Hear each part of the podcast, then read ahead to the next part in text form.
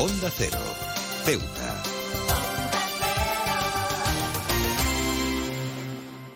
Más de uno. Onda Cero Ceuta. Carolina Martín. El proceso de investidura es una de las piedras angulares de cualquier sistema democrático. Es el momento en el que los representantes elegidos por el pueblo se reúnen para debatir y tomar decisiones cruciales sobre el futuro del país. Este ritual político no solo refleja la esencia de la democracia, sino que también pone a prueba la capacidad de nuestros líderes para llegar a acuerdos y compromisos en beneficio de la nación. En estos tiempos de polarización y tensiones políticas, el debate de investidura se ha convertido en un punto de inflexión que define no solo el rumbo de un país, sino también su salud democrática. En un sistema parlamentario, este proceso es el momento culminante en el que el líder de la coalición mayoritaria busca la aprobación del Parlamento para convertirse en el jefe del gobierno central. En este proceso se exige habilidad política, diplomacia y sobre todo la voluntad de encontrar puntos de convergencia entre diferentes fuerzas políticas. El debate de investidura es un recordatorio de que en una democracia el poder no se ejerce de manera unilateral, sino a través del consenso y la colaboración. Sin embargo, en los últimos años hemos sido testigo de debates de investidura que se han convertido en campos de batalla políticos, donde las acusaciones, el partidismo extremo y la falta de diálogo constructivo han prevalecido sobre el espíritu de cooperación. Esto ha generado una creciente desconfianza en la política y ha alejado a los ciudadanos de un proceso que debería representar la voluntad popular de manera efectiva. La polarización política y la falta de disposición para ceder en busca de soluciones comunes son dos de los principales obstáculos que enfrentan en la actualidad. Esto no solo dificulta la formación de los gobiernos de gobiernos estables, sino que también socava la legitimidad de los líderes electos. Cuando el proceso de investidura se convierte en un juego que suma cero, donde ganar es más importante de que gobernar, todo el mundo pierde. Es esencial, por ello, recordar que un debate de investidura no debería ser un mero trámite político, sino una oportunidad para discutir visiones de país, políticas públicas y compromisos concretos. Los líderes políticos deben recordar que están ahí para servir a la ciudadanía y que sus decisiones tendrán un impacto directo en la vida de la comunidad. En lugar de enredarse en, en retórica vacía, los debates de investidura deben centrarse en cómo mejorar la calidad de vida de los ciudadanos y ciudadanas y abordar los desafíos que enfrentan enfrenta la sociedad. Y es que esto es un reflejo de la capacidad de una nación para gobernarse a sí misma y tomar decisiones colectivas. Para que la democracia prospere, es esencial que nuestros líderes políticos se comprometan en debates de investidura basados en diálogo, respeto mutuo y voluntad de trabajar juntos en el beneficio del país. Solo así podremos mantener viva la esencia de la democracia y avanzar hacia un futuro mejor para todos. Con este mensaje sobre el debate, el proceso de la investidura, comenzamos nuestro más de uno Ceuta.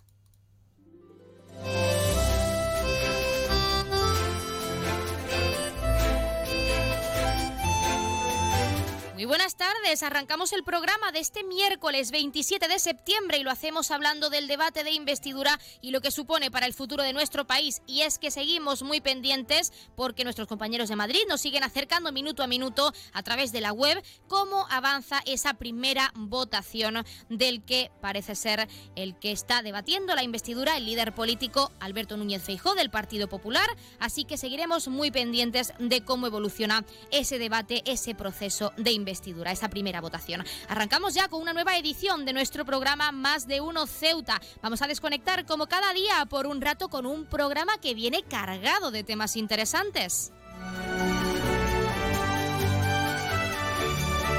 Y nos escuchan como cada día en el 101.4 de la frecuencia modulada y en las direcciones www.ondacero.es y www.ondaceroceuta.com. Pueden ustedes, como siempre, participar en nuestro programa y pueden hacerlo de varias formas. En primer lugar, y hasta la 1.40, 2 menos 20 del mediodía, que nuestra compañera Llorena Díaz nos acerca ese informativo local al completo en directo, pueden llamarnos aquí en directo en nuestro programa al 856 200 179. Como cada día estaremos aquí hasta la 1.50, 2 menos 10 del mediodía. También pueden participar enviando una nota de voz o un mensaje a nuestro WhatsApp, que es el 639 40 38 11 o un correo electrónico a la dirección ceuta arroba onda Y otra alternativa, si lo prefieren, es contactarnos a través de nuestras redes sociales, porque estamos en Facebook y en Twitter en arroba onda cero ceuta.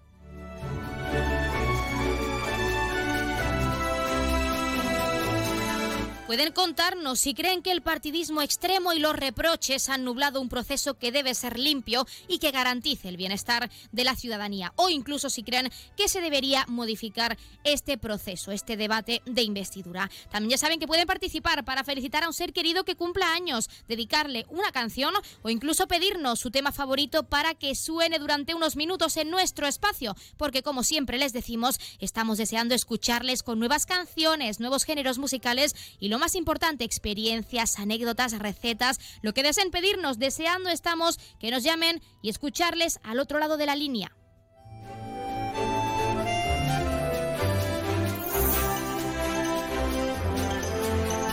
Pues tenemos muchas cosas que contarles cuando son las 12 y 25, casi 26 minutos de este mediodía, como siempre, recordando que la empresa Elity, la empresa de transporte aéreo de nuestra ciudad, cuenta con una bonificación del 60% para aquellas personas no residentes en esta perla del Mediterráneo, tanto desde Algeciras como desde Málaga. Así que ya lo saben, aprovechen si tienen un poco de tiempo libre, si tienen vacaciones o días libres, días de descanso que quieran visitar nuestra ciudad a un familiar que hace mucho que no ven y conocerlos y conocernos, perdón, pueden formalizar ese descuento a través de la página web www.elity.es. Y con este recordatorio, como cada día, comenzamos con nuestro programa.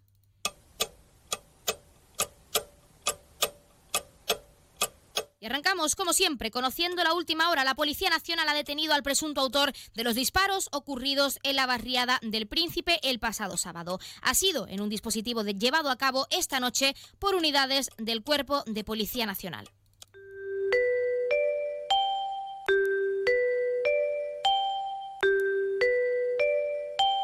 Ya tenemos la previsión meteorológica según apunta la Agencia Estatal de Meteorología.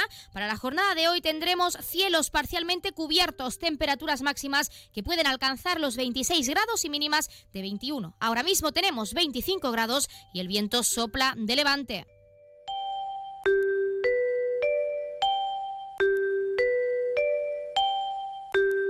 Pasamos a conocer la noticia curiosa del día. La reflexión de un joven madrileño, Nano Junior, en las redes sociales se ha hecho viral en los últimos días por la lección de sensatez que da en un vídeo de apenas tres minutos. Nano no entiende a aquellos jóvenes que aún proviniendo de una buena familia, que se les da de todo, dejan el instituto para, asegura en el propio vídeo, irse a beber o lo que él mismo señala como la mala vida. No te hace falta de nada. ¿Por qué dejas el instituto? ¿Por qué te gastas el dinero de tus padres que sí trabajan de verdad en beber, en fiestas, hermano, no vayas de lo que no eres porque no sabes lo que dura que lo dura que es esta vida. El autor del vídeo deja muy claro lo que significa ser realmente un chico de barrio. Dice él que pese a las grandes dificultades que vive, trabaja desde los 16 años para que no le falte a su familia de nada. Yo vengo de una familia humilde y estoy con dos trabajos matándome a trabajar. ¿Para qué? El otro día le faltaban unas zapatillas a mi hermana y se las compré. En casa falta aceite y compro dos botellas grandes. Y aquí estoy intentando sacar a mi familia adelante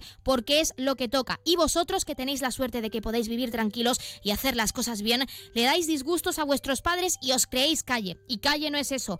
Calle es cuidar a tu familia. Tras la difusión viral del vídeo y ese mensaje tan significativo con casi 4 millones de visualizaciones y las múltiples preguntas que los usuarios le han hecho al joven de 22 años, Nano, ha realizado otros muchos vídeos mostrando más aspectos de su vida en profundidad y es que para poder salir adelante el joven combina repartidor de Amazon como trabajo y también está situado en un restaurante VIPS por las noches, asegura. Una decisión valiente, pero que da que pensar en lo que a las oportunidades laborales y educativas para la juventud a día de hoy actualmente se refiere en nuestra comunidad.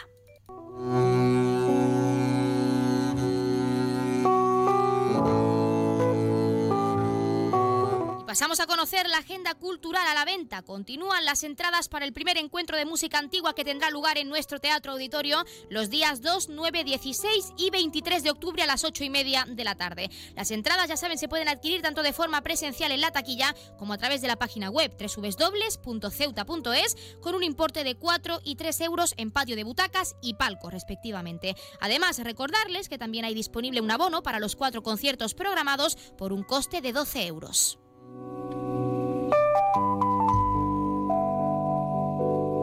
También, como es costumbre, contarles qué ocurrió un día como hoy. En 1908 se fabrica la primera unidad del automóvil modelo T de la marca Ford en la planta Piquete de Detroit, en Estados Unidos. En 1956, el capitán estadounidense Milburn G. Abt se convierte en el primer hombre de la historia en superar la velocidad Mach 3 pilotando un avión Bell X-2, pero poco después perdió el control y murió al estrellarse. En 1800, 1986, 1986, Cliff Barton, bajista del grupo de thrash metal de Metallica, muere en accidente de tráfico al de salir despedido del autobús en el que viajaba. Y en 1998 comienza a funcionar el motor de búsqueda de Internet Google en Estados Unidos en Kronoberg, en Suecia.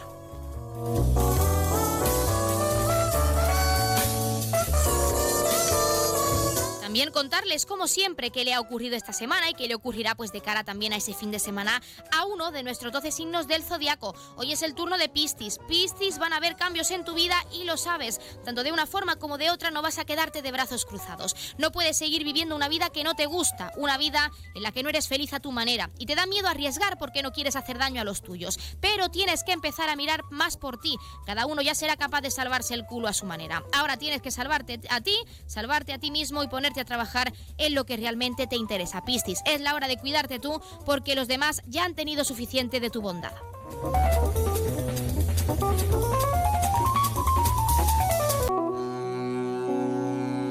Y a la hora de, de, adoptar un animal debemos ser responsables y tener en cuenta varios factores. Así nos lo explicaba Sonia Saed, veterinaria y directora de comunicaciones en Purina, España. Así que no perdamos tiempo y vamos a escucharla porque ella nos lo explica mejor que nadie. Lo primero sería contactar a protectoras de confianza para que eh, estudien su perfil como familia y que, puedan saber si eh, tienen algún animal que se pueda adaptar a, su estilo de vida. Del mismo modo, conocerlos, porque no se vale el me de una foto porque el perro es monísimo. Pues lo suyo es dejarnos en manos de, de realmente las personas responsables de las asociaciones y luego ver también y dejar que nos, deje, que nos elija el animal. Pues ya lo saben, ya lo han escuchado y cuando son las 12 y 32 minutos de este mediodía vamos a entrar de lleno en nuestros contenidos y entrevistas. Como siempre tenemos mucho que contarles y tienen mucho que conocer aquí en nuestro programa en Más de Uno Ceuta, así que no se lo pierdan porque arrancamos ya. Más de Uno, Onda Cero Ceuta, Carolina Martín. ¿Estás buscando darle a tu hogar un toque moderno y elegante? No busques más. En Gavitec, tu nave de lámparas en Ceuta, tenemos todo lo que necesitas. Contamos con un equipo de expertos en decoración e instalaciones eléctricas de bajo consumo que te ayudarán a ahorrar en tu factura de la luz.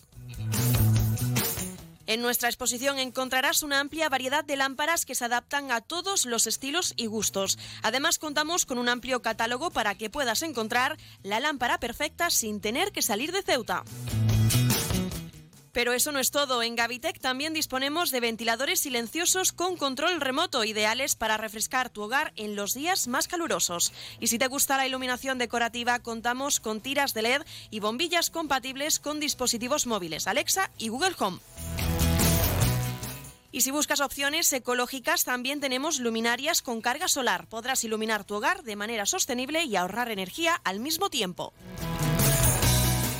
Además, en Gavitec también ofrecemos material eléctrico de calidad y confianza. Estamos en Muelle Poniente, nave 104. Te esperamos con los brazos abiertos. Gavitec ilumina tu vida. Si te gusta leer, en vacaciones es tu momento. Y en Librería Sol disponemos de todas las novedades tanto para ti como para tus hijos. Librería Sol. Te ofrecemos un amplio surtido en cuadernos de repaso para preparar el próximo curso. Y como todos los años, a tu disposición todos los libros de texto y el material escolar para todos los cursos y colegios. Tráenos tu cheque libro y te garantizamos la entrega de tu compra y con las mejores condiciones. Librería Sol en la calle Agustina de Aragón antes de llegar a la Iglesia de los Remedios. Librería Sol, desde siempre, contigo.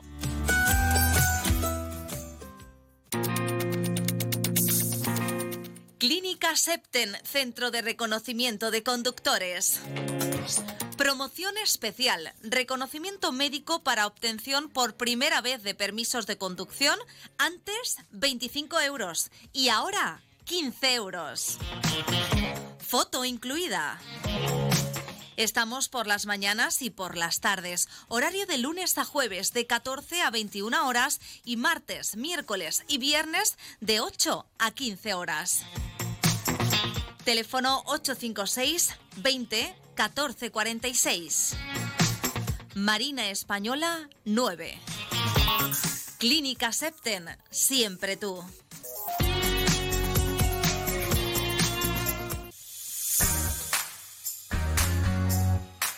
Aguas de Ceuta les recuerda a sus abonados que tienen a su disposición la oficina virtual donde podrán realizar múltiples gestiones, controlar sus facturas, consumos, realizar sugerencias o reclamaciones, modificar la domiciliación bancaria, activar o desactivar la recepción de sus facturas en formato papel. ACEMSA dispone además de una app en la cual podrán realizar avisos de averías, reclamaciones y disponer de acceso a diferentes links relacionados con nuestra empresa. Desde ACEMSA le recordamos nuestros teléfonos gratuitos 24 horas 910 21 56 y el 629 20 98 25 de mensajería WhatsApp y Telegram. Onda Cero Ceuta 101.4 FM.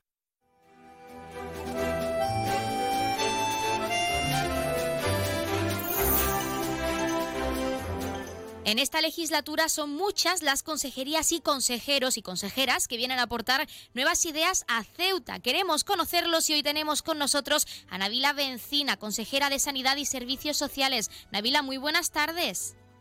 Hola, buenas tardes. ¿Qué, tal? ¿Cómo estamos?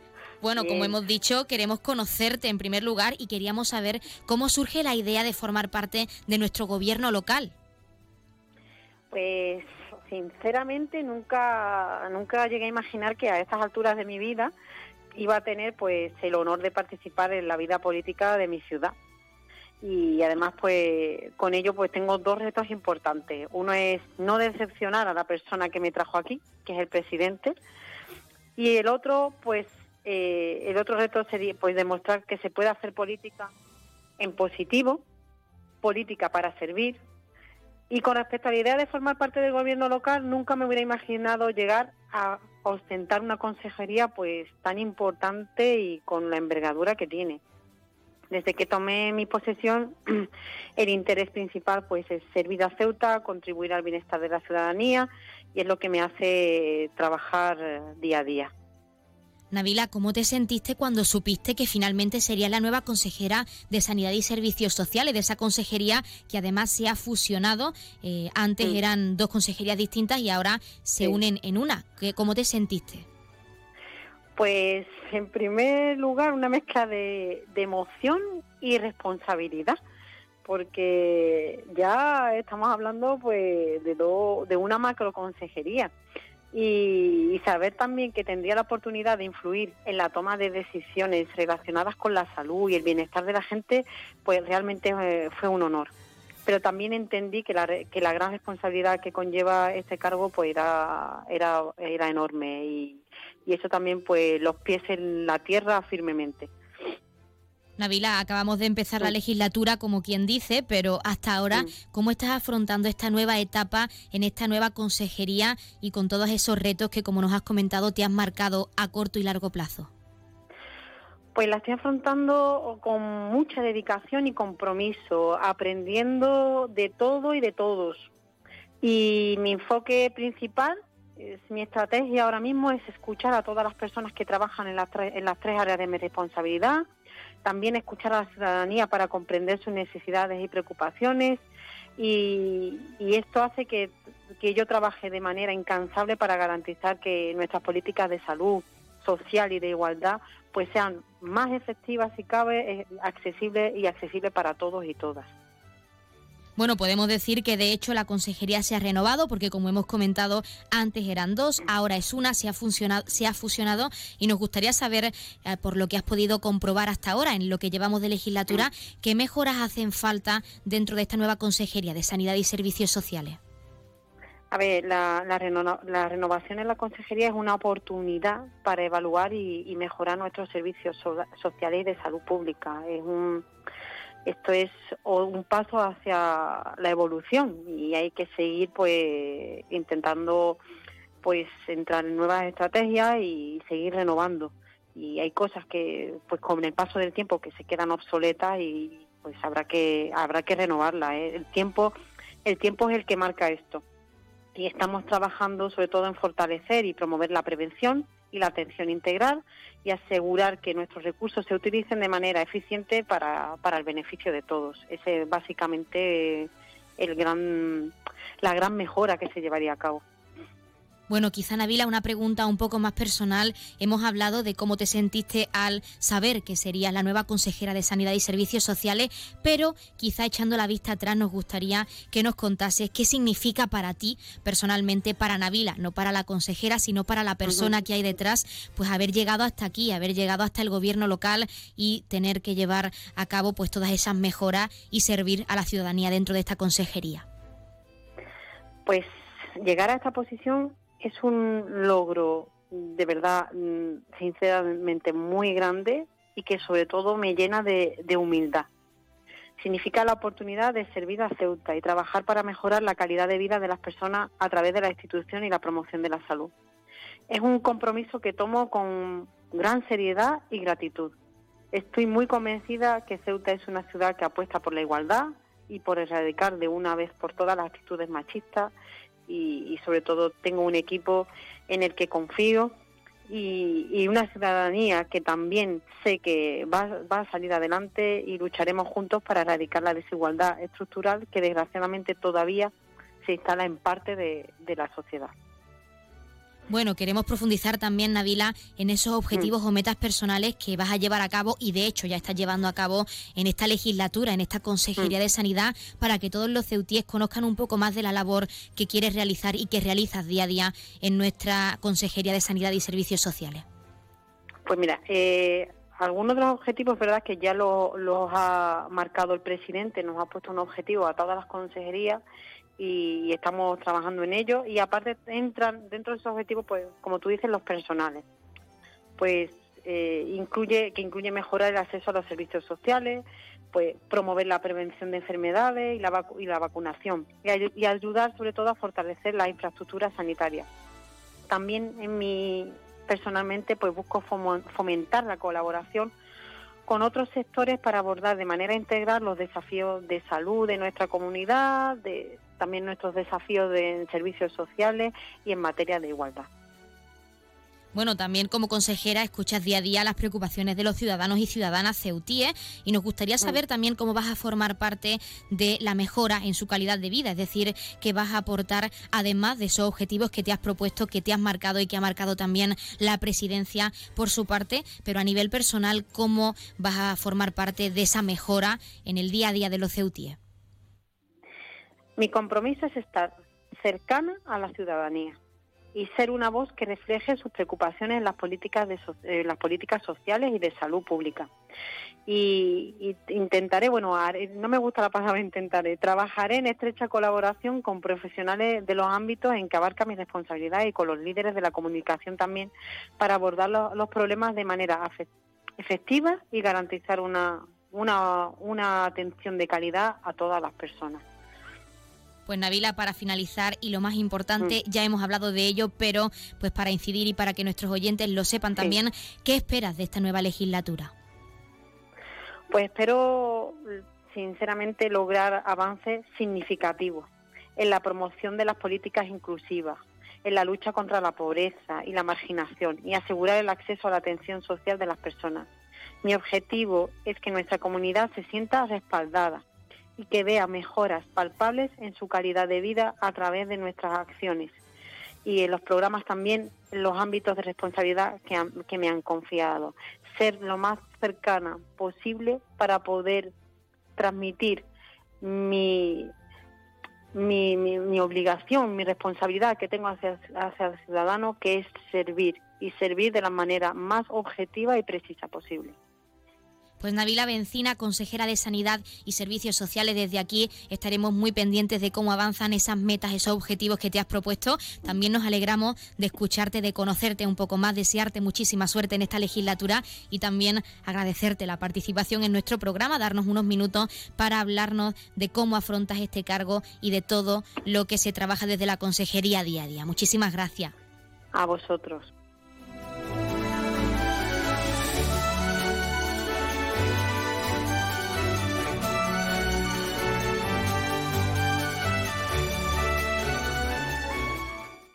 Más de uno. Onda Cero Ceuta. Carolina Martín. ¿Necesitas ahorrar en tu consumo eléctrico? ¿Quieres generar tu propia energía? ¿Cómo hacerlo? Contacta con nosotros. Ceuta Luz Solar te ofrece la solución. Somos una empresa comprometidos con la sostenibilidad y el medio ambiente. Buscamos dar soluciones energéticas renovables a empresas y particulares. Te instalamos tus placas fotovoltaicas Pásate a la energía verde, la energía más limpia y natural, 100% ecológica.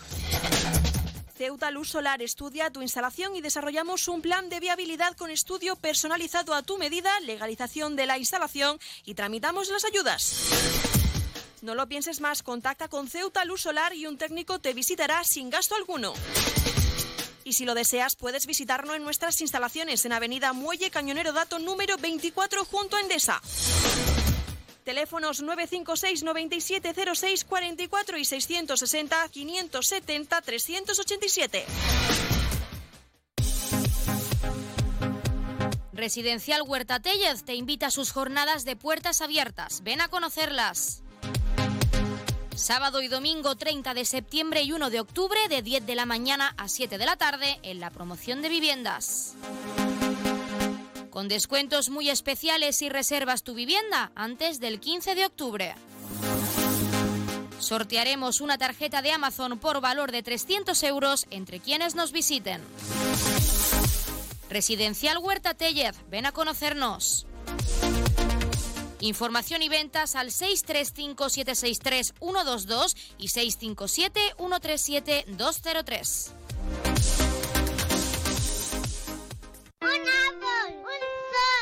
妈妈。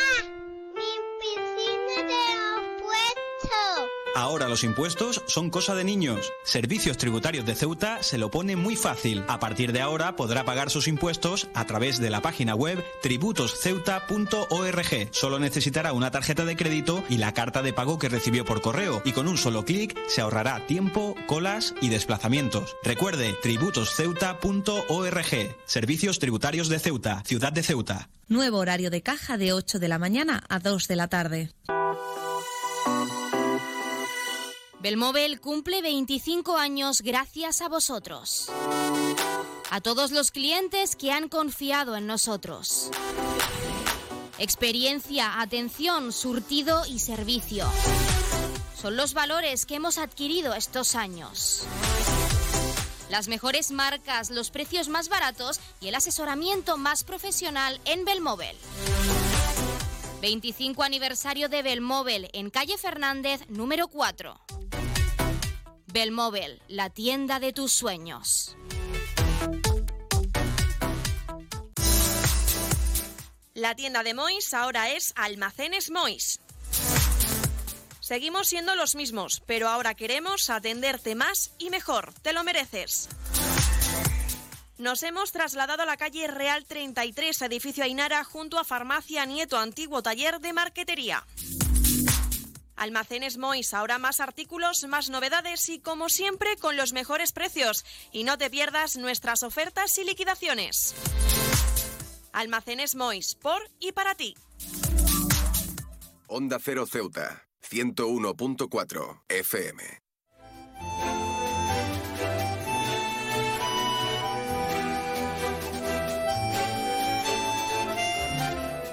En la era de las redes sociales es importante hablar de ciberseguridad y servicios en la nube. Por ello tenemos con nosotros a Cigor Gaubeca, CTO de Grupo Aire. Cigor, muy buenas tardes.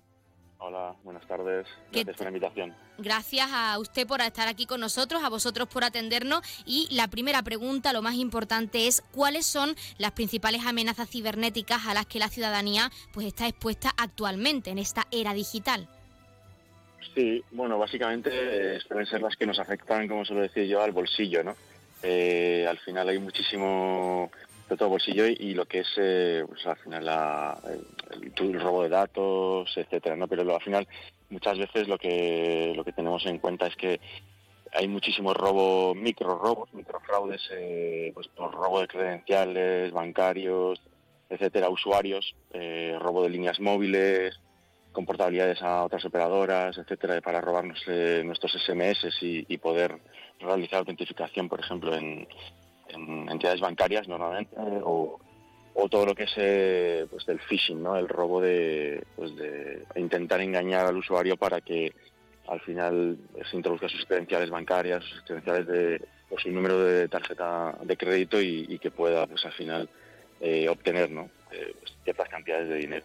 Eso es un poco lo que a primera vista, ¿no? Lo que suele ocurrir luego como ciudadano, pues sí que es verdad que pues nos pueden también utilizar nuestros datos pues para fines eh, publicitarios o eh, intento de suplantación de identidad, etcétera. Pero bueno, que, básicamente lo, primero que he explicado es lo que lo que más vemos en, el, mercado actualmente.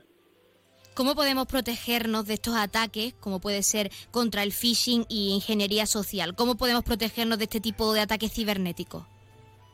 Hombre, lo primero es el sentido común eh, al final el atacante siempre intenta pues o mostrarnos por ejemplo en un phishing pues mostrarnos una página web eh, pues, que, es similar a la de por ejemplo pues una, web que conozcamos ya sean webs de bancos de agencia tributaria eh, etcétera y, luego mucho hay eh, básicamente hay que fijarse de dónde vienen de dónde vienen los ataques el, mayor vector de ataque puede ser normalmente el correo electrónico, correo electrónico e incluso también los SMS, lo que llamamos el smishing. ¿no?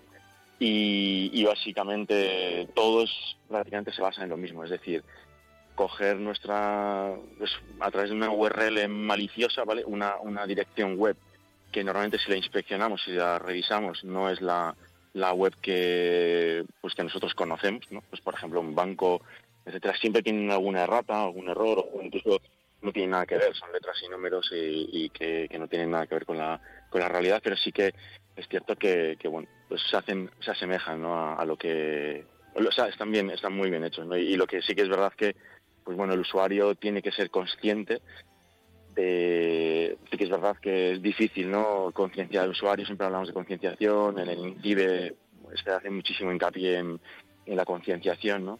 pero nos vale para todos, es decir, tanto para no solo el phishing o smishing, etcétera, o intentos de desimplantación, sino que también pues para, no, pues para los menores, tenemos que hablar de una de las herramientas que de hecho algunas empresas, páginas o incluso plataformas como puede ser Instagram, por poner un ejemplo, pues están implantando y nos gustaría saber si realmente funciona o cuál es su importancia y es la autenticación en, de dos pasos o de dos factores, eh, cómo nos afecta, cómo nos beneficia ese tipo de herramientas a, nuestra seguridad en línea, la seguridad de nuestros datos.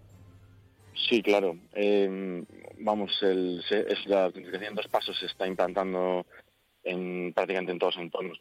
En banca ya, ya lo tenemos, que al final pues recibimos normalmente, tenemos una aplicación o tenemos un SMS en el que tenemos que luego introducir, aparte de nuestras credenciales, pues tenemos que introducir ese código que nos han enviado. Eh, al final es como, como una caja de seguridad que tiene dos llaves. ¿no? O sea, si me roban las credenciales eh, iniciales, pues la segunda, digamos que al final valida eh, la totalidad ¿no? de, la, de la autentificación.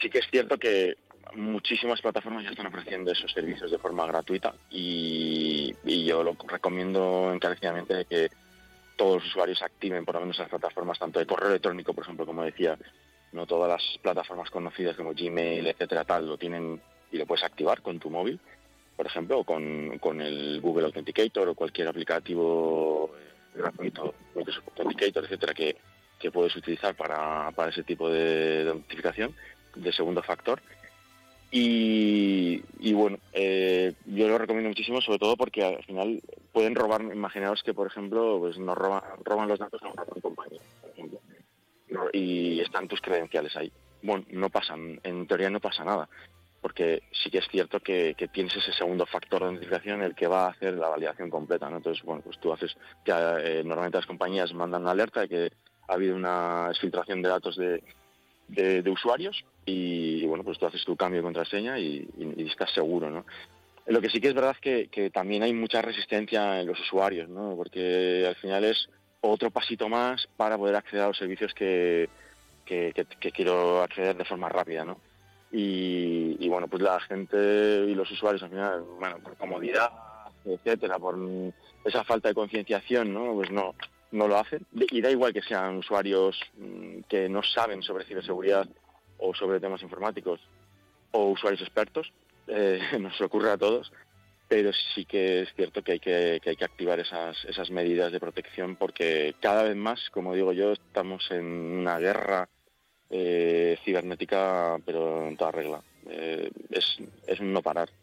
Al final esto es una industria y lógicamente pues los hackers tienen cada vez más van consiguiendo pues mayor capital por, los, todos los robos de, hacer, por ejemplo, tantos robos de datos a empresas o phishings o SMS, etcétera, que van robando y van, van obteniendo dinero, pues al final se ha convertido en una industria y una industria muy lucrativa. Cigor, para finalizar, y no solo hablando de lo negativo, porque la, ciberseguridad o los servicios en la nube también aportan diversas ventajas y nos gustaría saber para finalizar cuáles son y qué tendencias pues, se suelen observar en esos servicios en la nube en comparación con las infraestructuras habituales y locales, es decir, qué ventajas tiene el pasar nuestros datos o el trasladar nuestra información a la nube. Hay muchos beneficios, a todo lo que es la comunicación colaborativa, todo con la pandemia, bueno, todos conocemos eh, pues lo que es una videoconferencia o cuando antes pues era rarísimo ¿no? que te invitaran a una videoconferencia, pero ahora se ha vuelto en nuestro día a día y, tener esos datos, todos esos datos en, en un servicio en la nube, ¿vale? Y no solo se trata de tener los datos y utilizar esos servicios, sino que es mucho más, es todo un proceso ¿no? de, de transformar lo que tenemos, como comentabas, en local, ¿no? en nuestros en las empresas, etcétera, pues ese servidor que tienen o esos servidores que tienen en, en sus dependencias locales, pues llevártelo a un, al cloud, ¿no? Ahí no todo, el cloud no es, como decimos, café para todos, es decir, no vale para todo.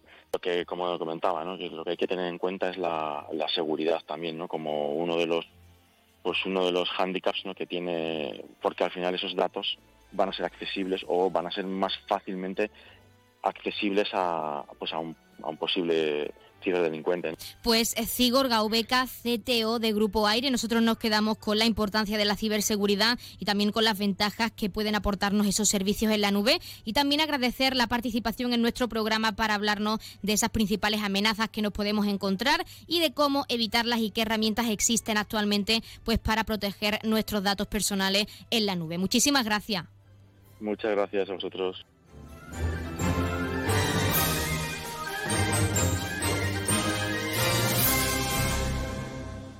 Pues nosotros, como siempre, nos estamos acercando a la una del mediodía, son las 12 y 58 minutos y como ya saben a esta hora les dejamos en primer lugar con nuestros compañeros de Madrid que les acercarán las noticias tanto de última hora a nivel nacional de cara a esa primera votación de ese debate de investidura de Alberto Núñez Feijóo y también las noticias de interés a nivel internacional y también como cada día les dejaremos con nuestros compañeros de Andalucía que les acercarán toda esa información a nivel regional. Como siempre nosotros regresaremos a partir de la 1 y 10, una 12 minutos con la segunda parte de nuestro programa Más de Uno Ceuta, siempre siguiendo minuto a minuto lo que nuestros compañeros de Madrid nos acercan en cuanto a esa primera votación del debate de investidura de esa primera votación.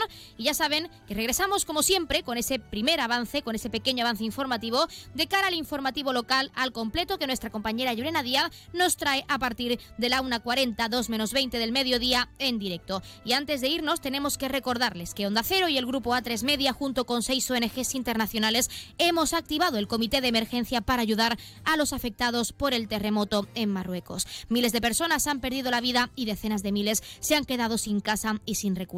Pueden hacer su aportación, cualquier aportación es válida, siempre se los recordamos, y pueden aportar llamando al 900 595 216. Se los repito más despacio, 900 595 216 o si lo prefieren entrando a la web www.comiteemergencia.org. Juntos salvemos más vidas.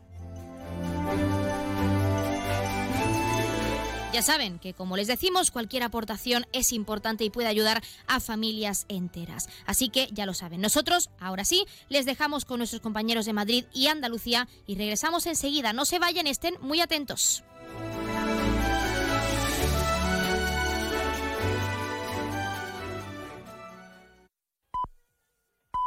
Es la una de la tarde, mediodía en Canarias.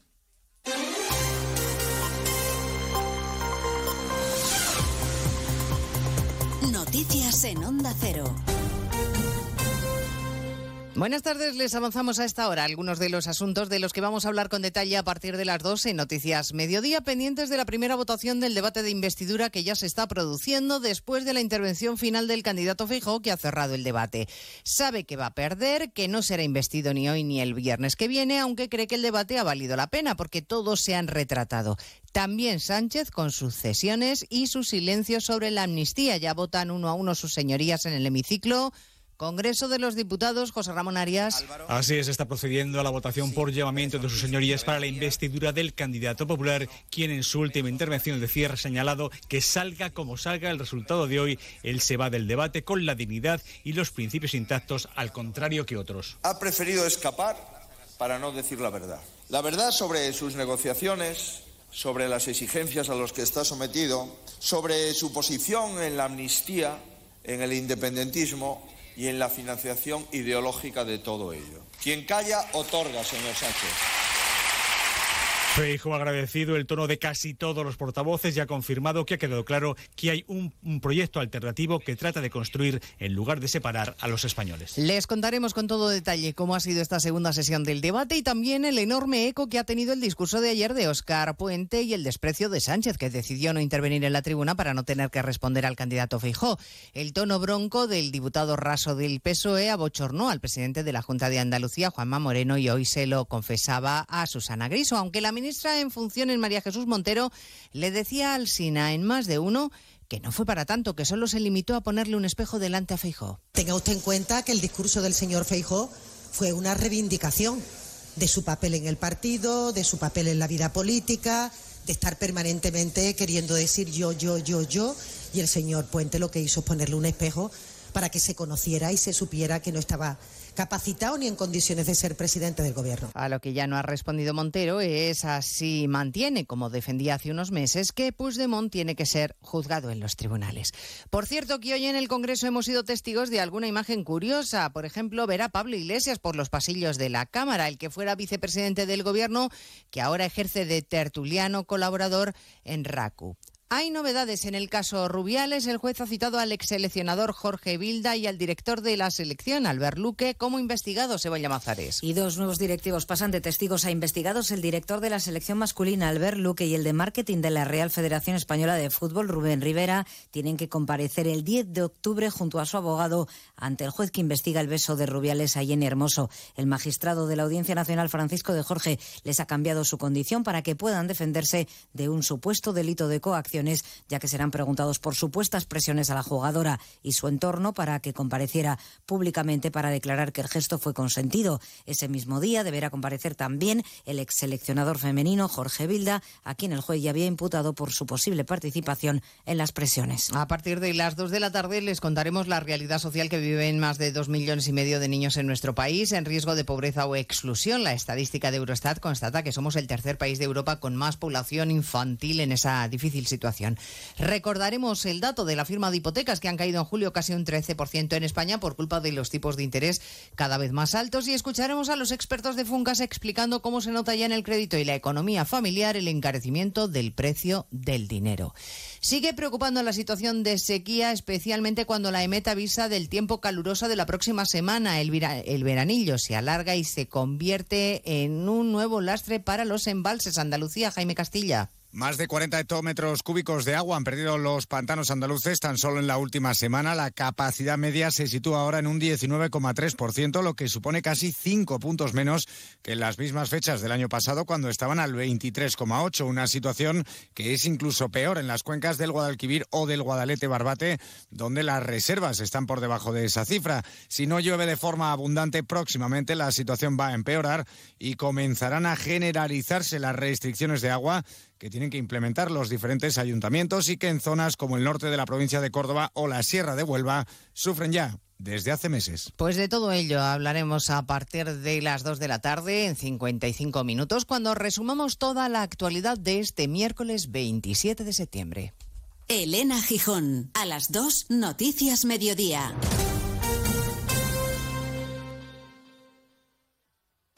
Trabajo, casa, ducha, cena, cama. Salir de trabajar con el piloto automático no tiene pérdida, aunque pensándolo bien, sales perdiendo. Te pierdes conversaciones, te pierdes risas, te pierdes lo que sucede a tu alrededor. Salir de trabajar con el piloto automático es el camino fácil. Muchos lo siguen, otros, y cada vez somos más, preferimos seguir la brújula para no perdernos nada.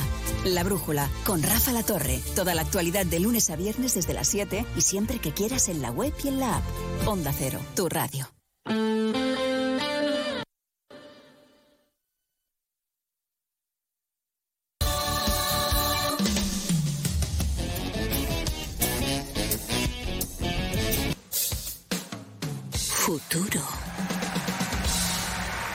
Previsto. Planifica hoy el futuro de tus hijos. Simple, claro, Helvetia. Únete a la revolución solar con Social Energy. Ahorra ya con tus instalaciones premium con batería. Con descuentos desde 900 y hasta 4.450 euros. Disfruta de tu instalación llave en mano con primeras marcas. Pide tu cita al 955 44 11 11 o socialenergy.es y aprovecha las subvenciones disponibles. La revolución solar es Social Energy. Onda Cero Andalucía. Sobre todo. En Onda Cero, Noticias de Andalucía. Jaime Castilla. Buenas tardes, hacemos a esta hora un repaso de la actualidad de Andalucía de este miércoles 27 de septiembre, día de reacciones por parte de los portavoces andaluces al debate de investidura de Alberto Núñez Feijó en el Congreso de los Diputados, donde a esta hora tiene lugar la primera votación. El presidente de la Junta, Juanma Moreno, califica de bochornoso y de falta de respeto institucional el que Pedro Sánchez ni se dignase a responder al candidato popular. En el PSOE, mientras tanto, defienden el tono agresivo del encargado de esa respuesta, el exalcalde de Valladolid, Óscar Puente, y califican a Moreno de hooligan. También en Vox califican de falta de respeto la ausencia de Sánchez y llevan perro de presa a Puente. En economía, los precios de los alimentos afectados por la bajada de liga siguen al alza, al menos la mitad de ellos, según un nuevo estudio de la Asociación de Consumidores Facua, que denuncia la falta de acción del Ministerio de Consumo. En Córdoba se ha organizado hoy una batida para buscar a una joven de 32 años desaparecida desde el pasado domingo. Onda Cero Córdoba, María Luisa Hurtado. Desde esta mañana, grupos de voluntarios, policía y compañeros de trabajo rastrean la Sierra de Córdoba con apoyo de medios aéreos y perros para tratar de localizar a la joven. Se trata de una desaparición de alto riesgo, pues la mujer presenta una salud delicada y necesita medicación. Seguimos ahora con el repaso de la actualidad del resto de provincias y lo hacemos por Almería, donde el Tribunal Superior de Justicia de Andalucía le da 10 días al Ayuntamiento de Carboneras para informar de si ha comenzado la anulación de la licencia del hotel del Algarrobico, Cero Almería, Inés Manjón. En ello están ahora mismo en el Ayuntamiento de Carboneras que tiene que informar en un plazo máximo de 10 días si ha iniciado esa anulación de licencia del Algarrobico. Es el plazo que le ha dado el TSJA para que ejecute la sentencia firme que le obliga a revisar de oficio la licencia municipal de obras que se concedió para la construcción del hotel. En Cádiz, una persona sin hogar ha muerto en el barrio de la Viña de la capital. Efectivos de la Policía Nacional lo encontraron esta mañana. Se trata de un hombre de 52 años y procedente de un pueblo de Córdoba. Aún se desconocen las consecuencias del fallecimiento. En Ceuta se está celebrando hoy y mañana el segundo encuentro de mentores de la mano de Ceuta Open Future en colaboración con Telefónica, una iniciativa que sirve para presentar los avances de las diferentes convocatorias del programa de aceleración y establecer nuevos objetivos enfocados en las startups. En Granada se ultiman los preparativos para garantizar la seguridad cuando los próximos 4, 5 y 6 de octubre se reciba a 52 mandatarios de 40 países del continente. A pesar de la dificultad de organizar este evento, el Ayuntamiento de la capital se queja de que no ha tenido suficiente información del Gobierno para garantizar el correcto funcionamiento de la ciudad en esos días en los que se prevé que esté especialmente colapsada. En Huelva, representantes públicos, agentes sociales, empresarios, sindicatos y colegios profesionales se han unido para exigir inversiones. Han anunciado movilizaciones una vez que haya gobierno. Se debe, entre otras cosas, a las continuas averías en los trenes, sobre todo después del incidente en el que 120 pasajeros quedaron atrapados en plena noche. En Jaén, la Diputación Provincial ha finalizado la ejecución del segundo Plan Extraordinario de Cooperación Municipal para la dotación y modernización de espacios productivos en 22 municipios de la provincia menores de 20.000 habitantes, actuaciones que han supuesto una inversión de 2,2 millones de euros. En Málaga, en el marco del Día Mundial del Turismo, hasta 34 museos, monumentos o centros culturales de la ciudad celebran jornada de puertas abiertas con entrada libre para los visitantes a sus instalaciones. Uno de estos museos es el Picasso Málaga, cuyos trabajadores comenzaron ayer y continúan hoy con una huelga debido a la falta de acuerdo en la negociación del convenio con la Junta de Andalucía. Y en Sevilla, la plataforma ciudadana Sevillanos ya ha convocado una concentración esta tarde en Plaza Nueva para denunciar la turistificación del centro de la ciudad. Critican que todas las políticas públicas se orientan a beneficiar a este sector sin tener en cuenta a los vecinos ni a los negocios tradicionales. Más noticias de Andalucía a las 2 menos 10 aquí en Onda Cero. Onda Cero. Noticias de Andalucía. Nos encanta viajar, nos encanta Andalucía. ¿Te vienes a conocerla? Iniciamos nuestro viaje cada miércoles a las dos y media de la tarde y recorremos Andalucía contigo. Gente Viajera Andalucía, un programa de turismo, actualidad, gastronomía, tradiciones y buen humor en Onda Cero. Con la colaboración de la Consejería de Turismo, Cultura y Deporte de la Junta de Andalucía. Te mereces esta radio. Onda Cero, tu radio.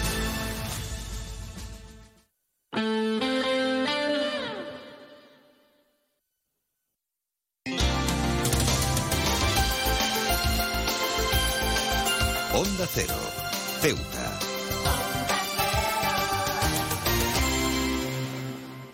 Más de uno. Onda Cero Ceuta. Carolina Martín.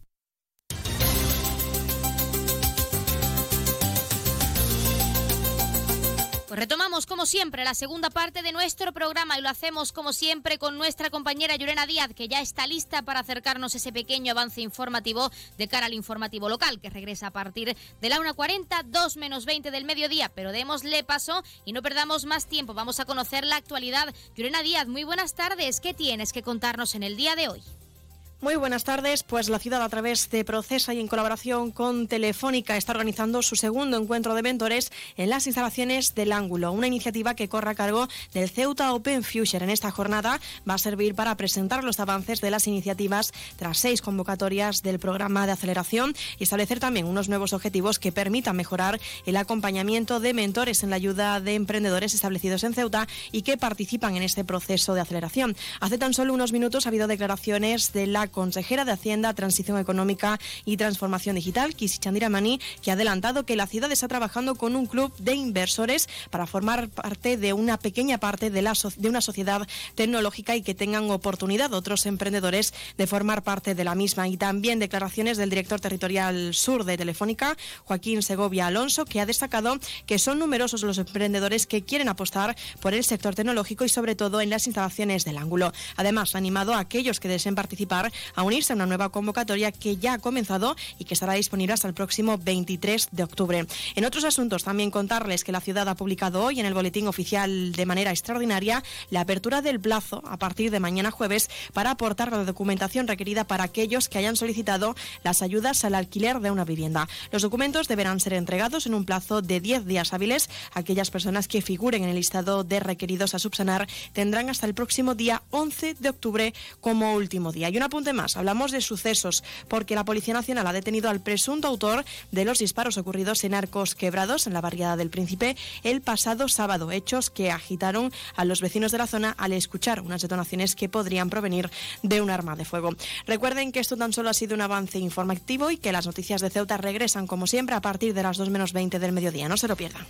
Pues muchísimas gracias, como siempre, a nuestra compañera Yurena Díaz, que nos deja ese pequeño avance informativo de cara al informativo local, que ya saben, regresa a partir de la 1.40, 2 menos 20 del mediodía. Pero no se vayan, porque seguimos aquí con nuestros contenidos y entrevistas en nuestro Más de Uno Ceuta. Aún tenemos mucho que contarles, así que continuemos.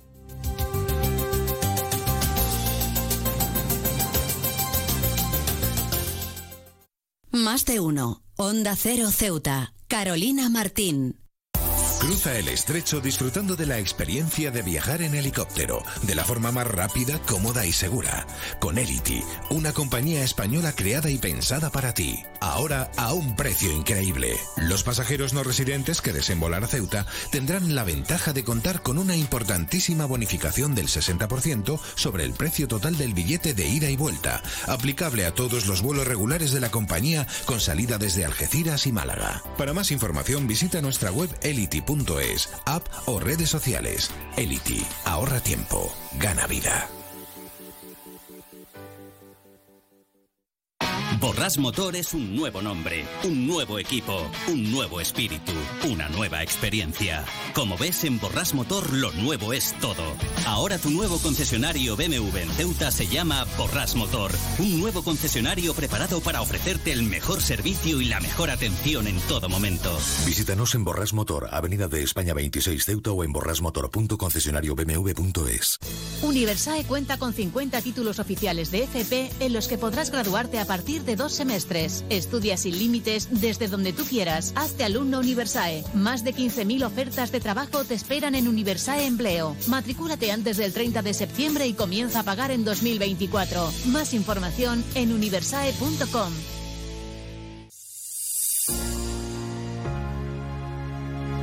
Las bolsas de basuras. Pequeñas y grandes. Depositarlas dentro del contenedor. Ciudad Autónoma de Ceuta. Onda Cero Ceuta, 101.4 FM.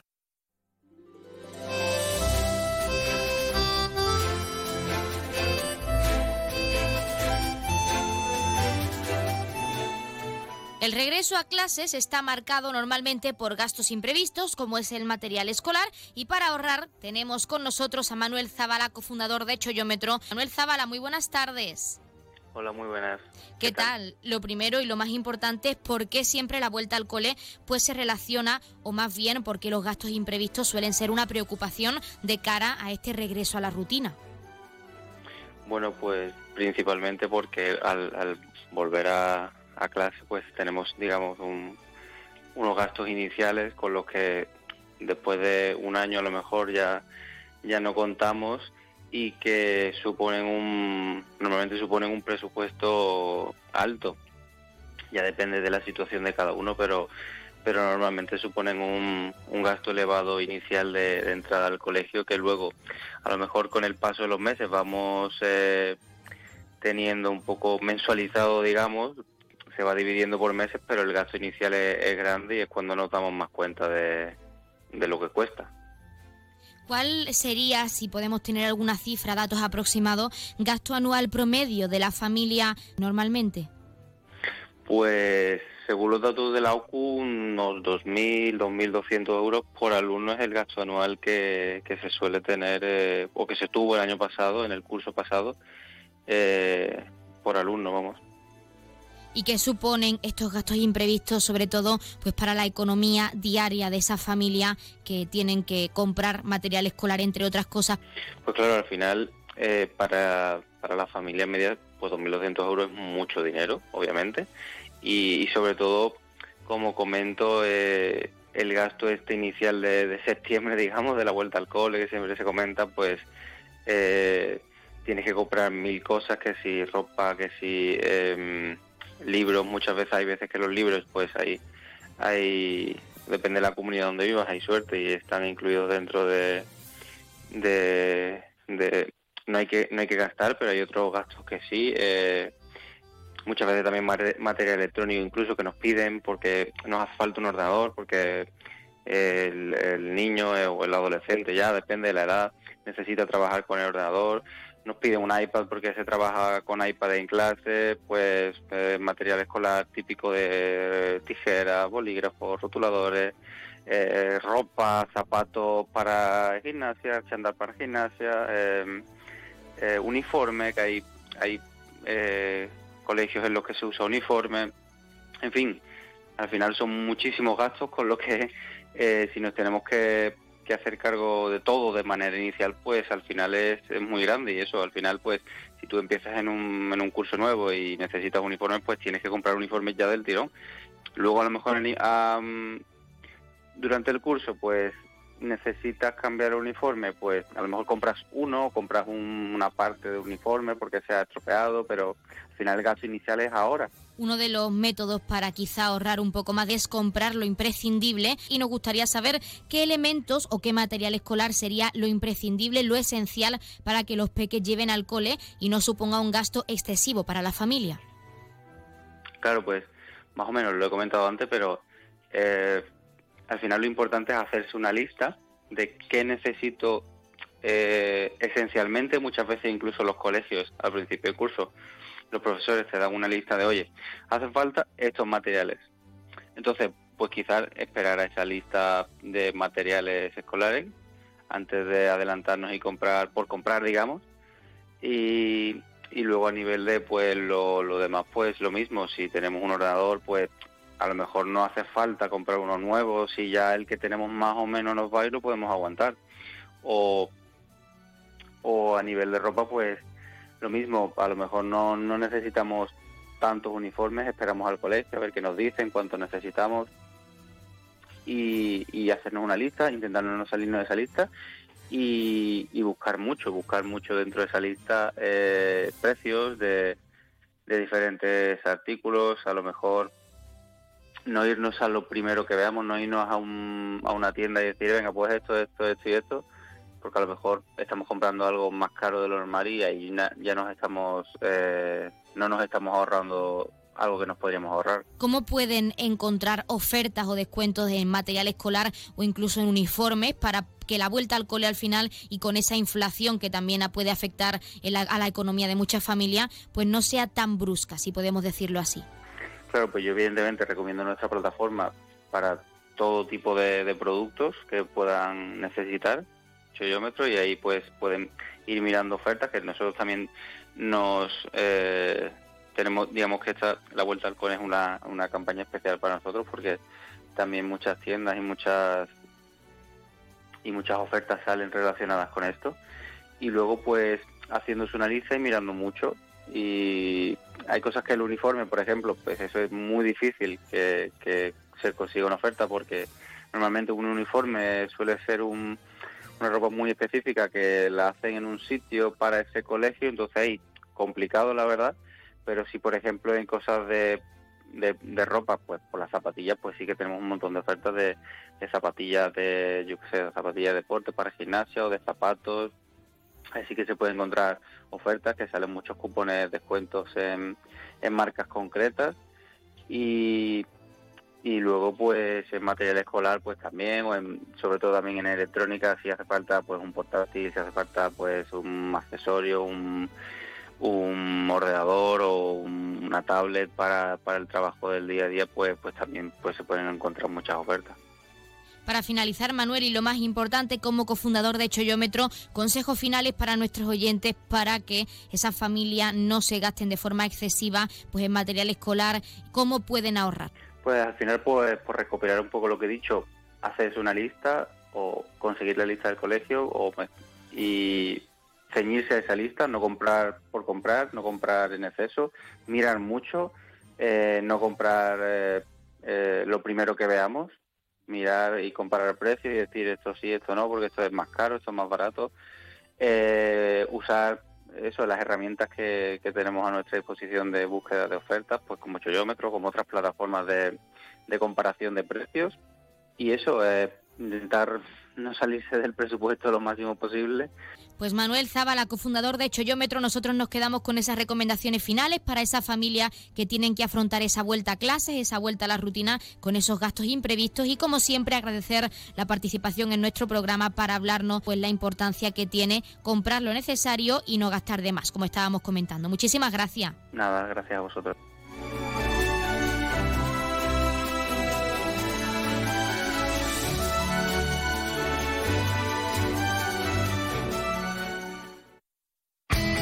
En CESIF, la Central Sindical Independiente y de Funcionarios, todo lo que hacemos es gracias a ti. Porque con tu confianza y apoyo, tú lo haces posible. CESIF es otra clase de sindicato. Independiente y profesional, transparente y cercano. Sindicato más representativo en las administraciones públicas de España y en muchas empresas privadas. Sea cual sea tu profesión, en la función pública o en la empresa privada, CESIF es tu sindicato. Afíliate a CESIF. Defiende tu trabajo. Pues como siempre han escuchado las palabras del sindicato CESIF, de uno de nuestros colaboradores, y como siempre estamos a la espera de esa llamada por parte de la Asamblea Territorial de Cruz Roja con ese sorteo en directo, como cada día en nuestro programa. Pero mientras esperamos acercarles rápidamente los números de interés, ya saben que el 112 es para emergencias, 016 para la lucha contra el maltrato, el 900 018 018 para el acoso escolar y el 024 el teléfono de atención a conductas suicidas. Y si quieren contratar un servicio de taxi, ya saben en Ceuta contamos con dos empresas. La primera es Autotaxi con el 856-925-225 y también tenemos Radio Taxi con el 956 51 5406, 956 51 5407 y el 956 51 5408. También, como siempre, acercarles mientras esperamos esas farmacias de guardia disponibles para hoy, miércoles 27 de septiembre. Horario diurno tendremos la farmacia Gabriel Arredondo en el Paseo del Rebellín número 22 y la farmacia Ares en la Avenida España número 3. Y en horario nocturno, como siempre, tendremos disponible esa farmacia de confianza, la farmacia Puya, que ya saben, está situada en la calle Teniente Coronel Gautier, número 10 en la barriada de San José. Pues como siempre les hemos acercado esos números de interés, esas farmacias de guardia para hoy miércoles 27 de septiembre, como siempre a la espera por parte de la llamada de ese sorteo en directo de la mano de la Asamblea Territorial de Cruz Roja, pero mientras también recordarles que pueden seguir participando en nuestro programa y pueden hacerlo de varias formas hasta la 1.40, 2 menos 20, que nuestra compañera Yurena Díaz retoma ese informativo local al completo, pueden llamarnos en directo al 856 200179. Si lo prefieren, tienen disponible nuestro WhatsApp, que es el 639 40 38 11, o si lo prefieren, nuestro correo electrónico ceuta arroba onda Y otra alternativa, si lo prefieren, es contactarnos a través de nuestras redes sociales, porque estamos en Facebook y en Twitter en arroba onda cero ceuta donde también, como ya saben, les actualizaremos tanto a nivel informativo de lo que ocurre en las próximas horas en nuestra ciudad, como a nivel de nuestro programa para aquellos oyentes que no hayan podido estar en directo con nosotros, con nuestro programa, con nuestros contenidos y entrevistas, pueden contar con nuestro podcast, como siempre, para que no se pierdan ni un detalle de lo que les hemos contado en nuestro programa. Y ahora sí, ya tenemos, como siempre, al otro lado de la línea a esa Asamblea Territorial de Cruz Roja con ese sorteo en directo, así que démosles paso. Muy buenas tardes. Buenas tardes. A continuación le ofrecemos el sorteo correspondiente al día de hoy, 27 de septiembre.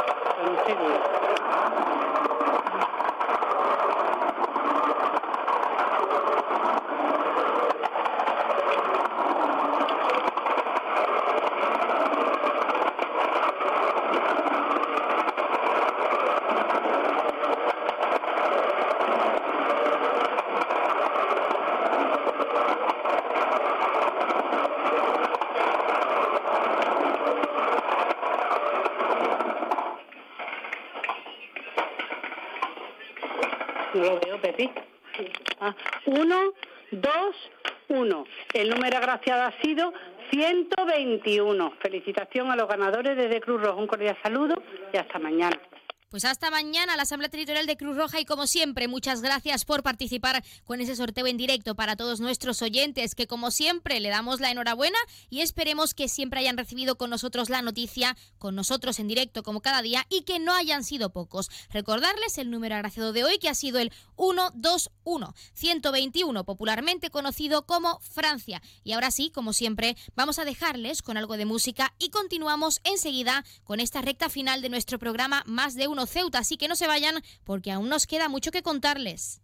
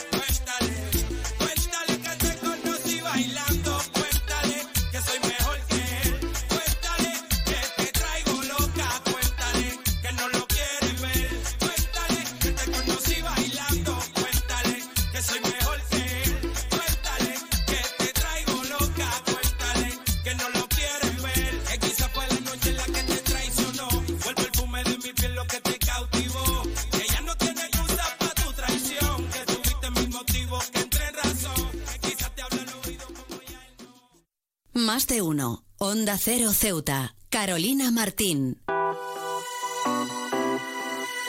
Belmóvil cumple 25 años gracias a vosotros. A todos los clientes que han confiado en nosotros. Experiencia, atención, surtido y servicio. Son los valores que hemos adquirido estos años. Las mejores marcas, los precios más baratos y el asesoramiento más profesional en Belmóvil. 25 aniversario de Belmóvil en calle Fernández número 4. Belmóvil, la tienda de tus sueños.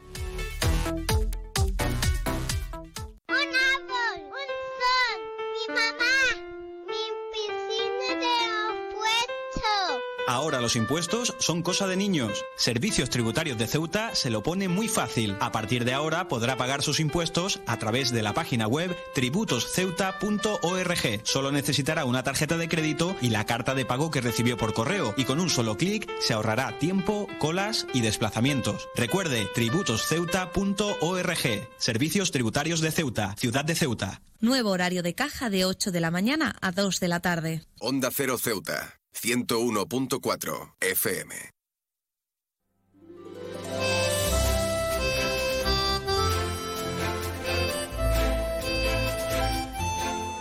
El campus universitario de Ceuta llevará a cabo esta tarde su acto de apertura del nuevo curso académico y queremos conocer qué nos trae la UGR este año. Por ello tenemos con nosotros a su vicerrector, que es Salvador del Barrio. Salvador, muy buenas tardes. Hola, muy buenas tardes. ¿Qué tal? En primer lugar, es importante saber cómo se va a desarrollar este acto de apertura del nuevo curso académico. Bueno, pues el acto lo tendremos esta tarde en el campus eh, de Ceuta a las siete y media y bueno, pues estará el propio rector de la Universidad de Granada, estará Pilar Orozco la, en representación de, de la ciudad, la, eh, la consejera de, de Educación y luego pues estarán también la, la representación de cada uno de los dos centros, eh, las decanas y bueno, se le da una memoria del, de actividades que se han realizado a lo, a lo largo del, último año en, el campus de Ceuta y bueno y concluirá pues con unas palabras de, eh, de la de Pilar eh, por parte de la ciudad y, y del rector. Bueno, sabemos que este, este acto institucional da el pistoletazo, el pistoletazo de salida perdón, al nuevo curso escolar, nuevo curso académico, pero ¿qué supone este, este acto solemne para la UGR en concreto? Bueno, pues es un acto representativo institucional del comienzo del curso para eh, hacerlo pues, hacer partícipe a toda la comunidad universitaria, aunque las clases eh, comenzaron hace unas semanas, pero se costumbre de hacer un acto académico muy institucional. Eh, se hace en Granada, ya lo tuvimos en Granada, un acto solemne de apertura y, por supuesto, en las dos ciudades eh, de Ceuta y de Melilla, pues eh, vamos a hacer un acto similar, además con, con un acto académico, iremos con los trajes académicos. Bueno, es un momento importante para, para este equipo, un inicio de curso con un nuevo equipo rectoral, en el que queremos dar un impulso importante a los, a los campos de Ceuta y Melilla. Y para ello el rector pues ha, creado la figura del vicerrector de Ceuta y Melilla eh, que yo que yo tengo el honor de, eh, de ser el responsable y con mucha ganas la verdad de, de que el curso se desarrolle con, con éxito. ¿Qué novedades trae el curso académico 23-24 a la UGR y al campus de Ceuta y Melilla? En concreto, de nuestra ciudad autónoma. ¿Qué novedades nos trae la Universidad de Granada a nuestro campus? Bueno, novedades en cuanto al número de las titulaciones no ha habido cambios. Eh, sí que viendo los números de matrículas eh, de este año, pues estamos muy contentos con, con el desarrollo del campo. Ha habido un ligero incremento con respecto al año pasado. en enfermería pues han cubierto todas las plazas y en las titulaciones de ADE y, de informática pues están también con un porcentaje eh, muy alto, queda todavía un, periodo de, de, resulta en el que todavía puede haber una cierta variación, así que desde ese punto de vista pues pues muy bien, ¿no? Es un campus que está vivo, con, con, una muy buena demanda de estudiantado para, para eh, completar toda la oferta de plazas que hacemos en el campus. Una novedad también importante este año es que se está concluyendo, ya se ha concluido un, un, nuevo espacio en el, en el campus, que son 2.000 metros cuadrados, que eso bueno pues va a dotar al campo, especialmente a la titulación de enfermería, de laboratorio, de nuevas aulas, de, bueno, de espacios eh, para hacer prácticas que bueno van a elevar eh, si cabe más pues la, la calidad docente que vamos a poder ofertar a nuestros estudiantes. Para finalizar, Salvador, y lo más importante, los estudiantes se ve que están concienciados, se ve que están deseando empezar, ya han empezado ese curso académico, pero como vicerrector, en este caso, ¿qué objetivos o metas te planteas para este curso académico? Sí, bueno, pues los objetivos fundamentales es mejorar la coordinación que existe entre, entre los campus, en este caso el campus de Ceuta y, Granada. Para eso se ha creado esta figura de vicerrector y este vicerrectorado eso está mejorando desde ya. Toda la actividad, toda la actividad académica que, se realiza en el campus y con el objetivo de ir dando respuesta a las problemáticas que van, que van surgiendo de manera lo más eh, rápida posible.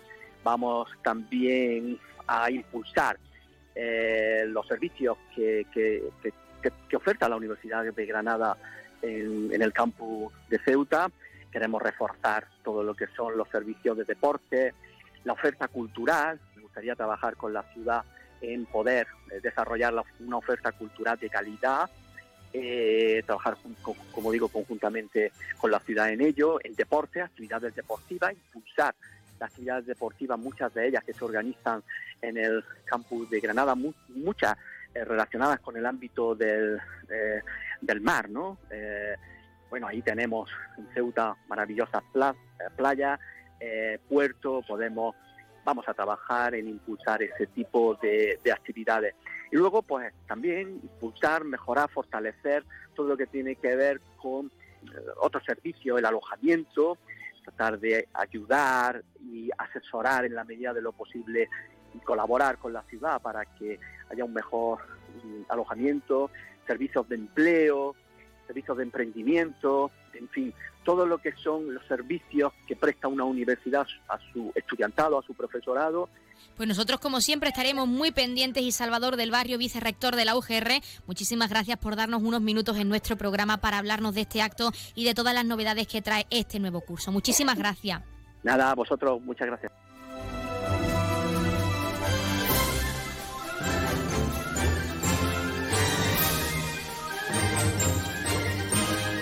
Pues nosotros hasta aquí nos despedimos con nuestro más de uno Ceuta, pero no se vayan porque como siempre se quedan con algo de música y nuestra compañera Llorena Díaz regresa en apenas dos minutos con ese informativo local al completo. Así que ya lo saben, mañana regresamos a la misma hora con más contenidos y entrevistas y por nuestra parte que pasen muy buena tarde.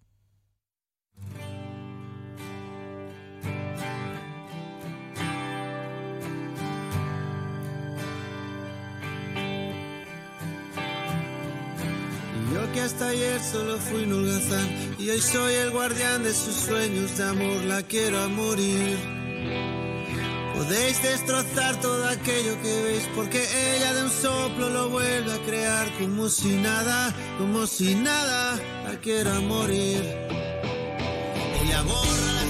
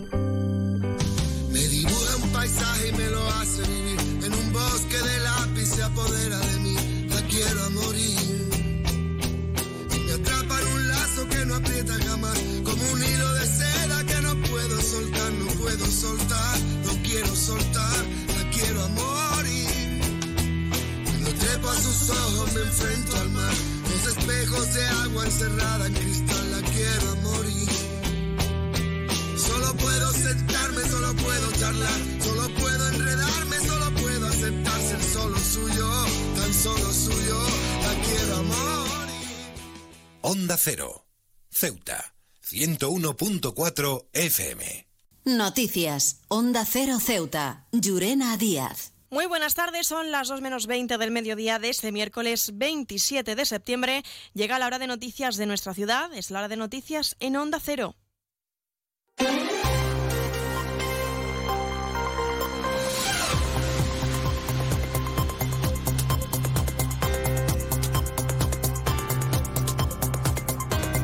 Y comenzamos, como siempre, el informativo recordando la previsión meteorológica. Según apunta la Agencia Estatal de Meteorología, tendremos cielos parcialmente despejados con algún intervalos de nubes. Temperaturas máximas que alcanzarán los 26 grados y mínimas de 22. Ahora mismo tenemos 24 grados y el viento en la ciudad sopla de levante. Servicios informativos en Onda Cero Ceuta. Pues entramos de lleno en nuestros contenidos. La ciudad a través de Procesa y en colaboración con Telefónica, el Ceuta Open Future, ha organizado su segundo encuentro de mentor en las instalaciones del Ángulo, unas jornadas que se van a desarrollar hoy y mañana. Esta jornada va a servir para presentar los avances de las iniciativas tras seis convocatorias de su programa de aceleración y establecer nuevos objetivos que van a permitir mejorar el acompañamiento de los mentores en la ayuda de emprendedores establecidos en Ceuta y participar en el proceso de aceleración. En este encuentro, la consejera de Hacienda, Transición Económica y Transformación Digital, Kisi Chandiramani, ha adelantado que la ciudad está trabajando con un club de inversores para formar parte de una pequeña sociedad tecnológica. La escuchamos para que estos emprendedores, además de tener la ayuda de Procesa en cuanto a la inversión para eh, eh, poner en marcha la iniciativa y también para la contratación de personal, pues que también dentro de su capital pueda participar eh, alguna entidad pública, que ya veríamos si fuera Procesa o ya se, veríamos si fuera alguna entidad de derecho público o que fuera colaboradora de la Consejería de Hacienda. El camino es largo, las fronteras no tienen límite en el sentido de las nuevas tecnologías y nosotros estamos a disposición de todos los colaboradores, empresas. El director territorial sur de Telefónica, Joaquín Segovia Alonso, ha destacado también que son numerosos los emprendedores que quieren apostar por el sector tecnológico. Además, ha animado a aquellos que deseen participar a unirse a una nueva convocatoria que estará disponible hasta el próximo 23 de octubre. Hemos seleccionado a 31 de ellas y 19 han finalizado eh, el programa. Seis creo que están todavía en fase de aceleración y tenemos una nueva convocatoria y desde aquí también aprovecho hasta el 23 de octubre abierta para que cualquier persona, cualquier eh, eh, iniciativa que esté en Ceuta o que esté fuera de, Ceuta, en cualquier parte del mundo, pero quiera ser desarrollada, impulsada, contar con el apoyo no solo del centro, sino de una ciudad como Ceuta, que tiene un apoyo total institucional, que es una gran ventaja, pues venga a crecer al ángulo. Por cierto, la consejera ha explicado que la ciudad ya está trabajando con las diferentes consejerías para presentar el documento correspondiente a los presupuestos del próximo año a las diferentes formaciones políticas. Chandiramani ha señalado que el documento debe abarcar cuestiones como los servicios públicos, servicios nuevos como el de autobuses y soluciones para mejorar otros. Ahora mismo estamos negociando con eh, los compañeros. Onda Cero Ceuta, 101.4 FM para que estos emprendedores, además de tener la ayuda de Procesa en cuanto a la inversión para el... Eh, ahora mismo estamos negociando con eh, los compañeros consejeros, viendo cuáles son las posibilidades de, ese presupuesto y viendo hasta dónde podemos llegar. Una vez que termine esa negociación, empezaremos a hablar con todos los grupos políticos de la Asamblea, porque evidentemente el documento de presupuesto necesita mayoría simple, es decir, más votos sí que no es. Cambiamos asunto, hablamos de las diferentes sesiones de pleno que se van a celebrar durante los próximos días, jueves y viernes. El Partido Socialista va a solicitar de manera urgente al Gobierno a reparar las pistas polideportivas de la barriada Cortijo Moreno, que según denuncia el grupo político, se encuentra rodeada de basura y en peligro de derrumbe. El secretario general socialista, Juan Gutiérrez, lamenta que es una de las tantas barriadas olvidadas por el Ejecutivo local. Y bueno, si te adentras a la barriada, puedes también ver cómo en la barriada, pues bueno, el asfaltado está en malas condiciones, falta de aparcamiento, falta de iluminación, etcétera, etcétera. Por tanto, señor Viva, tengo que decirle que se tiene que trabajar mucho más en barriada porque creo... Y bueno, si te adentras a la barriada, puedes también... Noticias, Onda C. Y bueno, si te adentras a la barriada, puedes también ver cómo en la barriada, pues bueno, el asfaltado está en malas condiciones, falta de aparcamiento, falta de iluminación, etcétera, etcétera. Por tanto, señor Viva, tengo que decirle que se tiene que trabajar mucho más en barriada porque creemos y consideramos y entendemos que las barriadas se merecen más atención. La atención, la misma atención que se le da a los vecinos y vecinas o ciudadanos y ciudadanas de, la zona centro aquí pagan sus impuestos igualmente que lo pagan en la zona centro. Como siempre digo, no tenemos nada en contra de la zona centro, solamente pedimos igualdad entre la zona centro y la periferia. Y cambiamos de asunto. Ceuta ya ha presentado su ofensiva autonomista para reformar el Estatuto de Autonomía con la finalidad, ha dicho, de mejorar la vida de los ceutíes. La formación política llevará al Pleno la creación de una comisión para abordar asuntos como la gestión de la sanidad y la educación, así como el conflicto de las bonificaciones en las cuotas empresariales a la seguridad social. De esta forma lo exponía el secretario general del grupo, Mohamed Mustafa. Ningún ceutí es ajeno a lo que está sucediendo en Ceuta. Las cifras de fracaso escolar y de abandono escolar sonrojarían a cualquiera. No están a la altura de los estándares de una democracia. La situación de la sanidad pública en nuestra ciudad solamente puede ser calificada como criminal. Las largas esperas para asistir a un especialista, las largas esperas para ser operados generan tiempo perdido y el tiempo perdido en sanidad es vida. No es entendible que desde un despacho de Madrid se dirija al futuro de nuestros hijos, de nuestras hijas, desconocimiento la realidad, la idiosincrasia de Ceuta. Y es que según la propuesta pasa porque Ceuta se convierta en comunidad autónoma y hasta entonces para Mohamed Musafa habrá que mejorar el actual estatuto para mejorar así la vida de los ceutíes. Nos encontramos por lo tanto ante un problema de difícil solución. Por un lado es urgente que Ceuta se convierta en comunidad autónoma y por otro lado, con la composición actual del Congreso de los Diputados, esto es imposible. Desde Ceuta ya creemos que no podemos permanecer impasibles, que debemos buscar alternativas. Alternativas en la dirección de mejorar el funcionamiento de nuestra institución. Y esto tiene un claro desarrollo, que es mejorar la vida de las y los ceutíes. Onda Cero Ceuta, 101.4 FM. Más noticias de Onda Cero. La compañía pública estatal de aeropuertos AENA sacó a concurso el pasado julio del 2022 el servicio de asistencia en tierra del helipuerto de Ceuta. De esta manera se pretendía contratar al operador encargado del handling o lo que es lo mismo el proceso de la gestión del equipaje, operaciones en pistas con el remolque de aeronaves o correos, entre otras cuestiones. Sin embargo, ninguna empresa ha optado por la convocatoria para Ceuta Algeciras, por lo que ha quedado desierto el concurso público de AENA para que el servicio de asistencia en tierra a terceros en los helipuertos aeropuertos de Ceuta y Algeciras.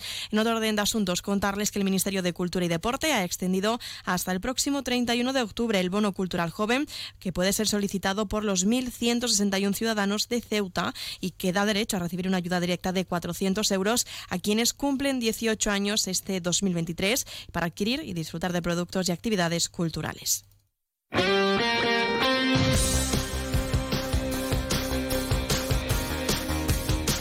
Y pasamos a conocer la información deportiva. La Federación de Baloncesto de Ceuta ha organizado una nueva edición del curso de árbitros y oficiales de mesa para la primera semana de octubre. Se dividirá en la formación teórica online desde el lunes día 2 al jueves día 5 de octubre en horario de 7 y media a 9 y media vía Zoom y otra parte práctica desde el día 7 y día 8 de octubre en el Polideportivo Antonio Campamor. Para esta segunda parte presencial se volverá a contar con el árbitro y promotor de los eventos de la Federación Internacional de Baloncesto, 3 3x3, Michel Pérez Niz, que será el encargado de impartir esta formación.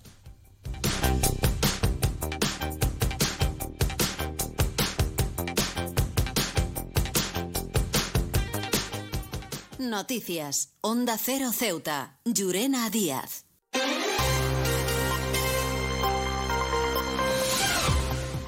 Y antes de la despedida, recordarles que Onda Cero y el grupo A3 Median continúan con el comité de emergencias activado para ayudar a los afectados del terremoto por Marruecos. Pueden hacer una aportación llamando al 900-595-216, se lo repito más despacio, 900-595-216 o entrando en la web comiteemergencia.org. Ahora sí, nos estamos acercando ya a las 2 menos 10 al final de nuestro informativo. Se quedan ahora con nuestros compañeros de Andalucía que les acercarán toda la información a nivel regional y como siempre, unos minutos más tarde, nuestros compañeros de Madrid les ofrecerán toda la actualidad nacional e internacional. Volvemos mañana, como siempre, a partir de las 8 y 20 de la mañana. Y les recuerdo que pueden seguir toda la actualidad de las noticias de Ceuta a través de nuestras redes sociales en Onda Cero Ceuta. Me despido, que pasen un buen día y hasta mañana.